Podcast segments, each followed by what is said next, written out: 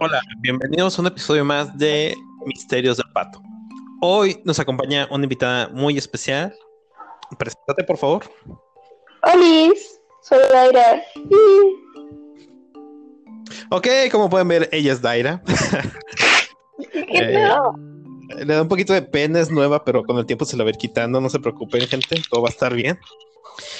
Este, Daira viene a contribuir con nosotros, este, pues, cosas muy bonitas, ¿no? Cosas, cosas muy especiales. eh, Este, ella es una mujer, aunque ustedes no lo crean. Sí, soy una mujer. Me parece excelente. Daira, tenemos muchísimos temas de los que hablar. Ya había yonkeado completamente el canal, ya estaba ahí todo tiradote. Teníamos más de tres semanas sin producir algo, pero qué bueno que, que te, pues, que te acoplas, ¿no? Aquí con nosotros. Este, eh, qué bueno, este, ¿quieres platicar algo a- ante todos los miles de millones de personas que te escuchan? Gracias por invitarme. Excelente. Me parece perfecto. este. No se preocupen, este, con el tiempo se va a ir desenvolviendo un poquito más. Este, si no, aquí lo obligamos. Daira, ¿conoces a John Titor? No, ¿quién es? ¿No sabes quién es John Titor? No, fíjate que no. Bueno, te voy a platicar un poquito de John Titor. John Titor es uno de los más grandes, por así decirlo, o el único viajero en el tiempo que se ha como que medio comprobado teni- o tenía una duda de que si realmente es un viajero en el tiempo. ¿En serio?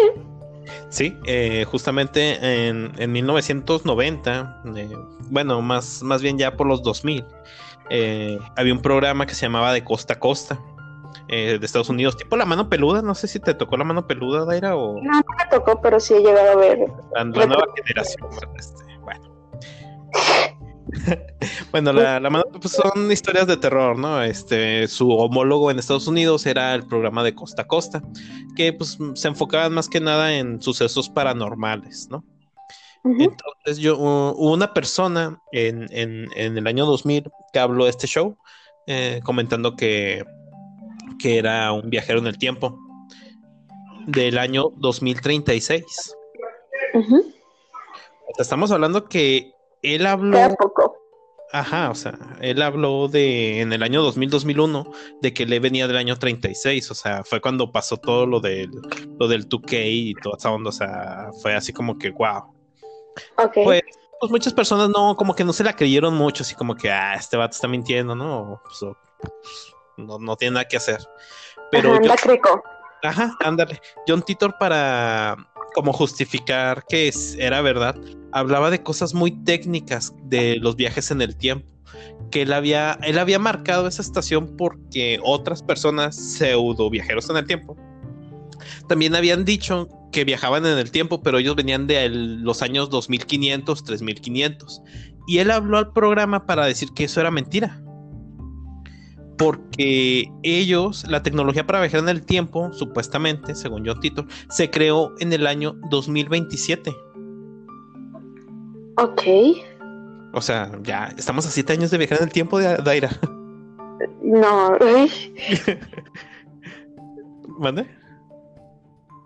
Ya, ya casi, ya casi viajamos en el tiempo. Nos, nos faltan siete años. no, hombre, pues yo ya quisiera. Bueno, entonces él dice que esa tecnología se creó en el año 2027 Ajá. y que es imposible que ellos dijeran que venían de la época 2500, 3500, porque ellos en sus saltos en el tiempo no podían pasar del año 3000. Tres mil, pero ¿por qué no? Decían que si querían viajar más allá del año 3000, no sé, 3100, 3200, había Ujú. oscuridad nada más. ¿Había un qué? Había oscuridad, solamente había oscuridad. Ok. Él afirmaba, afirmaba ser un soldado esta- estadounidense comisionado en, en Tampa. Fue asignado a un proyecto de viajes en el tiempo. Misión era regresar al año 1975 y conseguir un or- ordenador IBM 500 para usarlo.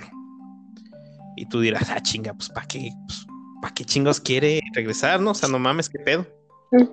Sí, pues para qué va a querer una cosita Es que, tan bueno, rústica. Sí, sí, pero lo que tú no sabes, Daira, es que en los años 2000, que a mí sí me tocó, cuando fue el año, el cambio de generación de 1999 al año 2000, hubo un pánico tremendo porque muchos expertos de la programación decían que las computadoras iban a fallar, iba a explotar, iba a ser un colapso mundial, porque supuestamente el calendario de estas computadoras eh, no cifraba el año 2000. Ujú, Entonces iba a ser un caos, ¿no? Así tremendo. Y sí, o sea, lo peor del caso es que había personas que sí lo. eh, había muchas personas que sí lo creían, muchos expertos de la informática eh, que sí lo creían. Entonces, así como que, pues no. Estos son los. eh, eh, de aquí se basan los sistemas Linux y Unix en estos, en estos, en estos protocolos. De hecho, creo que en el 2026, algo así, 2036, por ahí no tengo bien el dato, va a ocurrir algo así que los las computadoras de 32 bits ya no van a funcionar. Ok. Solo las de 64. Ajá, supuestamente, pero pues es lo mismo, ¿no? O sea, va a ser casi casi lo mismo. Entonces tú dirás, pues, ¿por qué esta máquina en específico, no? O sea, resulta Sí. que la IBM 5100 es compatible con los lenguajes de programación APL y BASIC.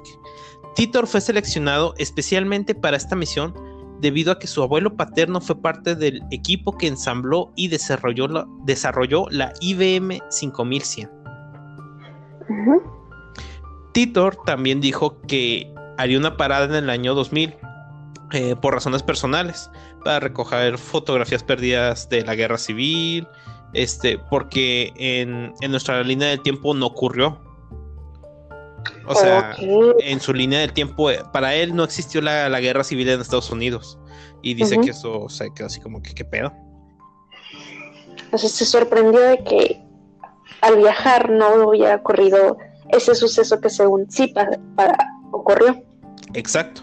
Eh, entonces, este, él, eh, al que le decía todo esto, el conductor de la radio, de que te, que te hablo de, de costa a costa, se llama Art Bell.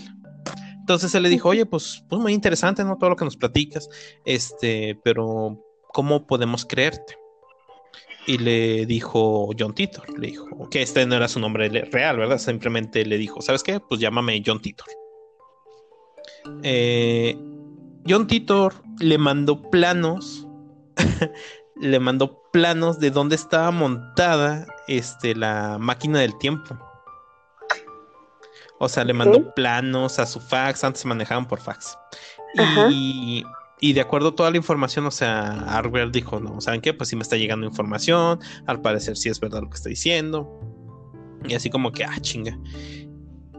Esta máquina del tiempo la tenía instalada en una suburban de 1987. No manches. Sí, O sea, en un, en un vil carro. Sí. Porque así supuestamente iba a pasar desapercibida y no iba a llamar tanto la atención y mil Como infinidades. si de fuera un DeLorean. Ándale, eh, yo creo que este güey vio volver al futuro, se echó unos 5 o 6 churros de mota y, y valió madre. Ok. Eso nos espera. Me parece muy bien. De 1987 y luego este supuestamente eso eso fue lo que pues le mandó, ¿no? Los, los planos de la máquina, de cómo estaba constituida. Aparte que le empezó a decir un poco de mucha información, por ejemplo, eh, que se sacó, pues se sacó de onda al ver edificios que no estaban, cosas muy, muy sin sentido, ¿no? O sea, nada que ver. Este que en su tiempo lo de la, este, lo de la, ¿cómo se llama? Eh, la, lo del 2K afectó bastante y por eso tuvo que regresar a, en el tiempo a buscar la computadora para, para poder, este, para poder cambiar eso en su tiempo. Ok. Después de esto, John Titor desapareció. Así como llegó, desapareció. No se supo más de él. Dio algunos datos veraces, otros que no. Eh, supuestamente Estados Unidos eh, va a ocasionar una, una guerra eh, con, con China en el año 2004 y que iba a perder miles de millones de vidas. Y dijo muchas cosas, algunas se cumplieron, otras no. ¿Cuáles sí se cumplieron? Eh, por ejemplo, el, el, ataque de las Torres Gemelas, él, él, decía que iba a haber un ataque que iba a ocasionar que en el Medio Oriente se, se generara una guerra. Entonces eso fue así como que, órale, o sea, pues tal vez sí latinó, tal vez no. Y que en el 2004 iba a haber una nueva guerra civil que daría comienzo en Estados Unidos y que, y que terminaría en el 2015 con el inicio de la Tercera Guerra Mundial de la que supuestamente Tito era un sobreviviente. Pero pues obviamente sabemos que eso no pasó. El tiempo, el, viaje en el tiempo lo descubrieron en el Instituto CERN, supuestamente. Eh, el CERN es donde tienen el colisionador de hadrones en, creo que es Suecia. Es el que se encarga de todo esto, el que casi una vez casi nos morimos por la culpa de ellos. No sé si te enteraste que hicieron un mini hoyo negro estuvo a punto de colapsar la Tierra. No, no supe, ah, caray. sí, lograron crear un hoyo negro que estuvo a punto, a punto, a punto de, consumir la Tierra. ¿Y cómo lo detuvieron? ¿Mande? apagaron todo, lo apagaron todo. Literal, apagaron todo. eso, eso me sonó más cosa de programación, ¿no? Así como de que, ah, reiniciar. Sí, sí, prácticamente. Ah, no me quiere funcionar el programa. Lo cierro y lo vuelvo a abrir. Exacto. Entonces eso como que no, nos consternó mucho, ¿no? De que puede ser que sí o puede ser que no, o sea. Después de esto, el, el señor Titor desapareció de todos los medios, eh, ya no supimieron más del por foros de internet, ni, o sea, literal, desapareció. Ok. Entonces, lo que pasa es que dice que obviamente la mayoría de sus predicciones no se hicieron realidad, pero él lo justificó en el programa diciendo que tal vez muchas cosas de las que estoy diciendo, y así textualmente lo dijo, que estoy diciendo que pasaron, eh, no vayan a ocurrir, porque su viaje, su propio viaje en el tiempo podría haber alterado la línea temporal y esto pudo afectar a que muchas cosas que él dijo que pasaron, no vayan a pasar. Ok. Así sí tiene sentido. Sí y no, porque, o sea, ahí ya, o sea, entonces cualquiera puede ser un viajero en el tiempo, predecir y decir, no, pero es que si no pasa es que algo cambió. O sea, no sé, yo puedo decir, ah, ¿sabes qué? Pues ya mañana el coronavirus nos mata a todos, yo soy un viajero en el tiempo del año 2050 y nos va a matar a todos. Ah, pues no nos mató. Ah, es que pues, tal vez por lo que dije. No nos mató, pero sí nos mató. Después de esto, pues yo, tu Tito no se supo más de él. Este pasaron alrededor de cuatro años. Y en el mismo foro donde empezó todo esto, de, de costa a costa, puso un mensaje. Volvió a poner un mensaje diciendo: Cuando salgan, siempre lleven una llanta de refacción. Ok. Eso es lógico. Sí, pero pues, o sea, ya nada que ver, o sea. Ajá. Ya sé como que yo siento que fue un viejo borracho, no sé. Sí, sí puede ser. Y de todos modos, lo de las torres gemelas lo pudo haber sacado de Nostradamus, ya es que... Pero estamos hablando que eso fue en el año 2000, o sea, fue a principios de, de los 2000, entonces, eh, pues todavía no ocurría lo de las Torres Gemelas. Mm. Bueno, sí es cierto. Qué curioso caso. Entonces no lo conocías. No, no lo conocía. ¿Y qué piensas de todo esto? Mm. Que puede haber sido un impostor, claramente.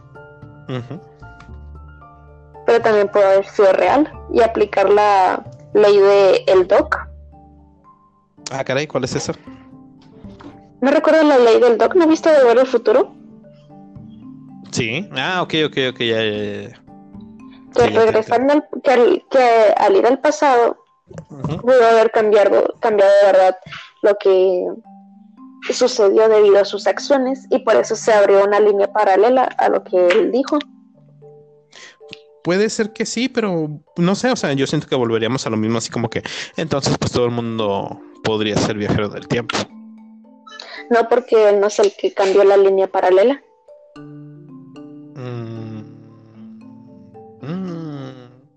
Suena, sí, suena, no, de hecho sí, suena bastante bien lo que acabas de decir. Boom. pues muy bien, Daira qué bueno que nos acompañaste en, esta, en esta primera etapa, ahora sí ya de lo que viene siendo el podcast, de lo que se va a tratar. Espero que el día de mañana vengas un poco más emocionada, más... Este, pues, con más, con no, más lo suficiente, pero bueno, sí, claro que sí, voy a hablar más, espero, trataré. Este, acuérdate que pues, todo, todo tranquilo, todo bien, qué bueno que nos acompañaste. No te pongas nerviosa, tranquila, obviamente todo el mundo te va a escuchar. Sí, sí. No me salvo de esa. no, para nada. Entonces te agradezco mucho y eh, ahora sí, disculpen la tardanza por subir los podcasts. Ya eh, con esta nueva integrante esperemos que sea más fluido. Mínimo, mínimo. No, no, no. Mínimo uno por quincena, mínimo. Esperemos. No les voy a prometer de más porque la verdad no sabemos qué. Entonces, este, Daira, eh, qué bueno tenerte aquí y espero que sigas acompañándonos en más ediciones de Los Misterios del Pato. Claro que sí, aquí estaré. Muchas gracias, Daira, y muchas gracias a todos los que nos escuchan. Espero que les haya parecido interesante y nos vemos muy pronto. Adiós.